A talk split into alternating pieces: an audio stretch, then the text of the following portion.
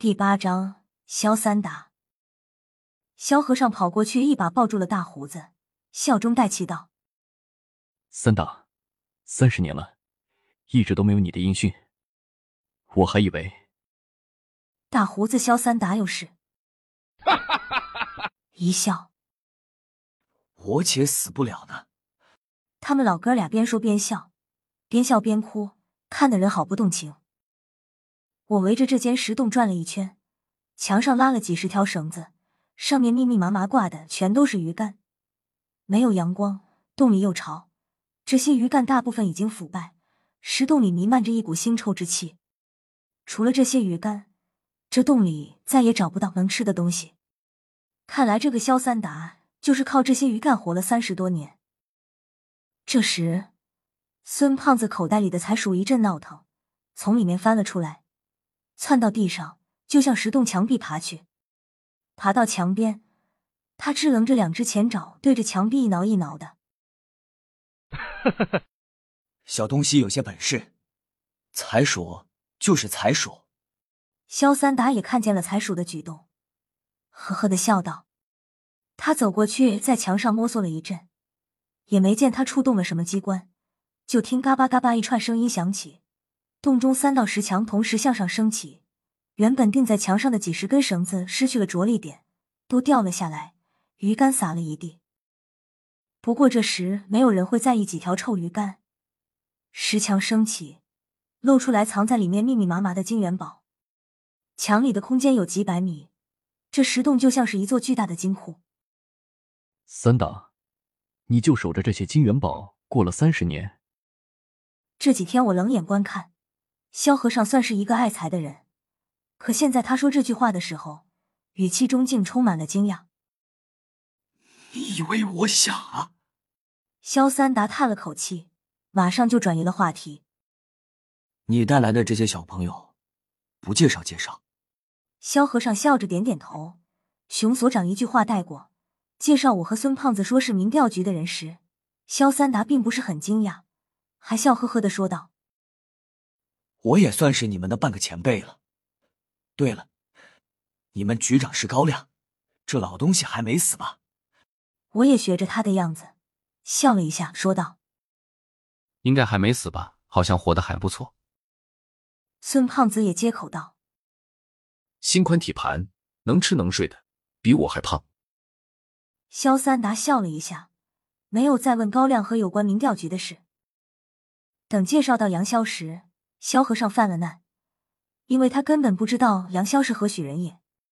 还是杨潇主动说道：“杨潇就是一个跑腿的，为几位领导服务。”萧三达深看了他一眼，没有说话，回头对萧和尚说道：“和尚，本来我想在这里聊此残生的，既然你亲自找来，我就给你这个面子，和你们一起上去吧。”走吧，到上面晒晒太阳去。说着，萧三达抬腿就要向外走，没想到杨潇身子一晃，拦在他的前面，冷冷的说道：“别着急走吧，这里的禁阵我可没本事破，你自己被禁三十年了，应该比我清楚吧？”禁阵，我心里转了一圈，这俩字在资料室里见过。是禁锢用的阵法，不过在我的印象当中，禁阵不算是什么多了不起的阵法，只要有一些术法的基础，破解禁阵应该不算是什么难事。不过，听杨潇说他破不了这个禁阵，我一时有点摸不着头脑。萧三达眼角的肌肉抽动了几下。你叫什么来着？杨潇。杨潇。哪个萧？萧三达盯着杨潇看了半天后问了一句。杨潇冷冷的答道：“逍遥的萧。”萧三达又看了杨潇一眼，好像是松了口气，却再没有说话。本来还兴冲冲的萧和尚，这时也已经愣住了。进阵。三打是一人阵。萧三打脸上的笑容消失的无影无踪，也不理会萧和尚，只是冷冷的盯着杨潇。在上面和我作对的那个人是你？杨潇冷笑几声说道：“不知道是你小看了我，还是我高看了你。那点小伎俩没有难度。”这话说的嚣张至极，颇有几分无人敌的风骨。他俩说话的功夫，萧和尚咬破了自己左手的食指，将鲜血甩向洞口。只见那几滴鲜血就要飞出洞外时，突然在中途诡异的变向，地面上的吸引力好像霎时变强，几滴鲜血掉落在洞口前的地面上。真是异人阵！萧和尚喊出来的声音已经差了音。异人阵算是禁阵里面的变异阵法，它本来是古代皇陵之中的一个阵中阵。皇帝驾崩入土之后，陵寝之中会留下一个道士或和尚，引领大行皇帝的魂魄至紫微星归位。为了防止这个道士或和尚逃出皇陵或毁坏陵寝之内的陪葬品，会在他活动的范围之内设定一个禁阵。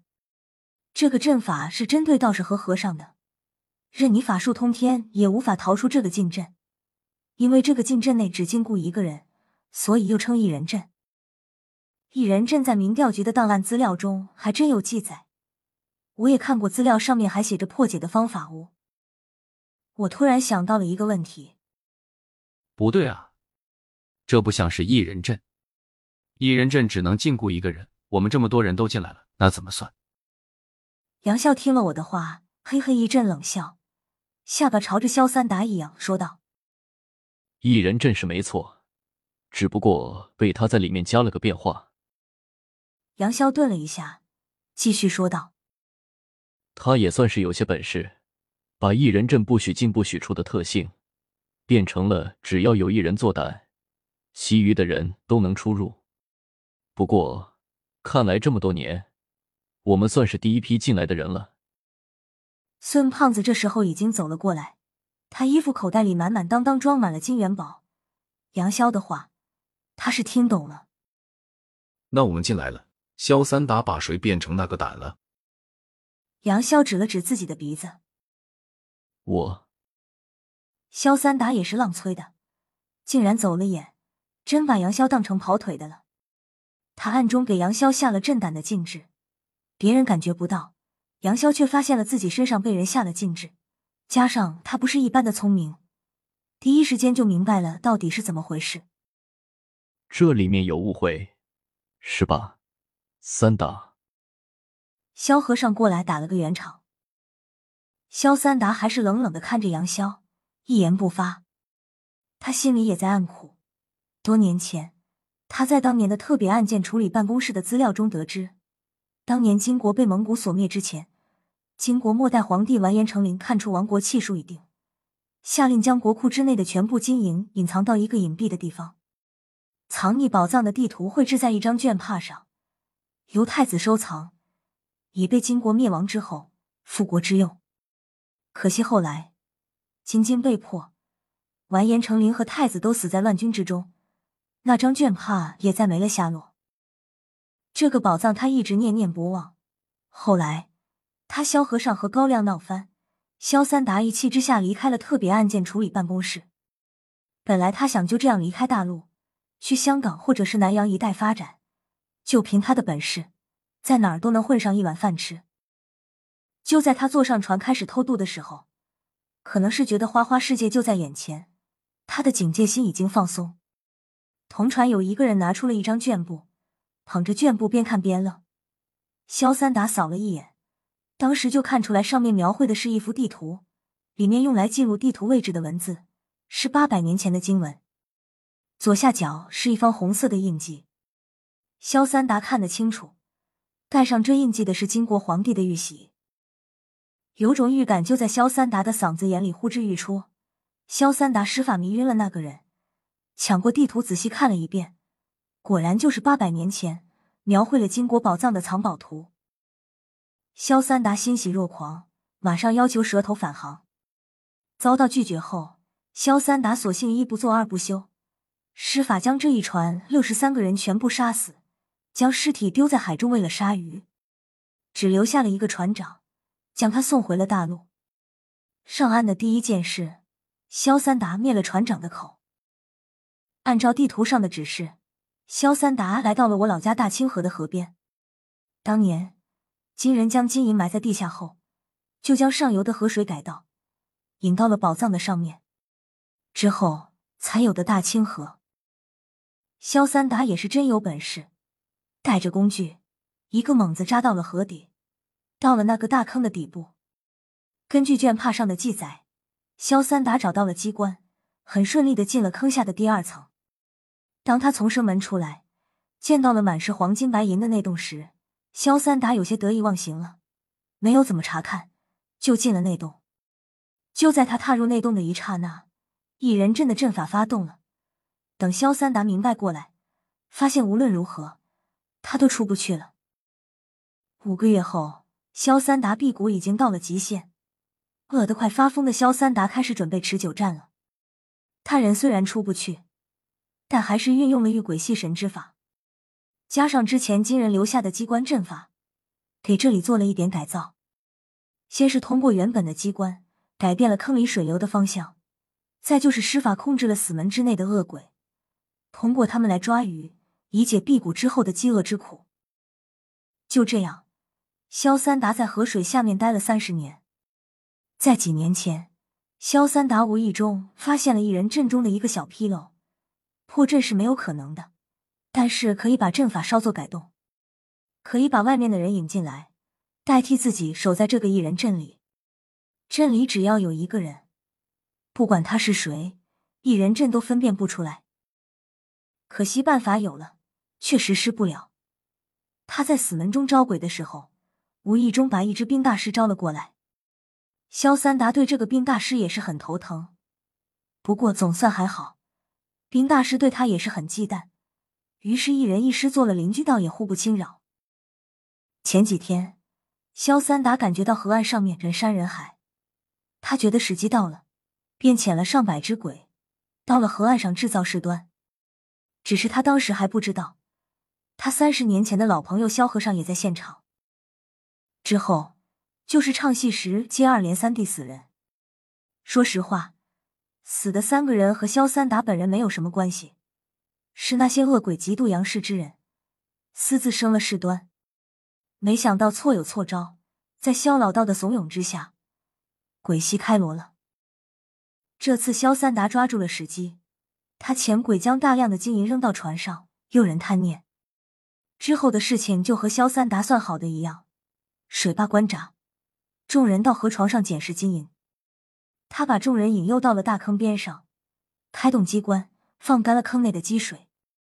等到坑中的黑气散尽，萧三达利用自己的魂魄来窥视众人，没想到和萧和尚打了个对脸。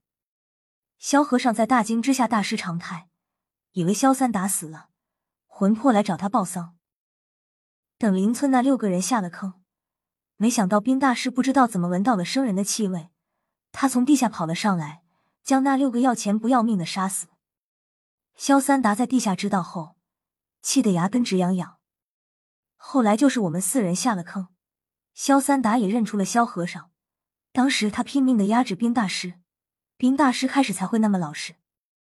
可惜后来冰大师还是发狂，却被我的一把短刀逼回了地下。萧和尚和熊所长在死门时，也是萧三达用御鬼术才保住了他们。他做的所有事几乎都是向着他的预期发展，只是他没想到，最后一个杨潇打乱了他的全盘计划。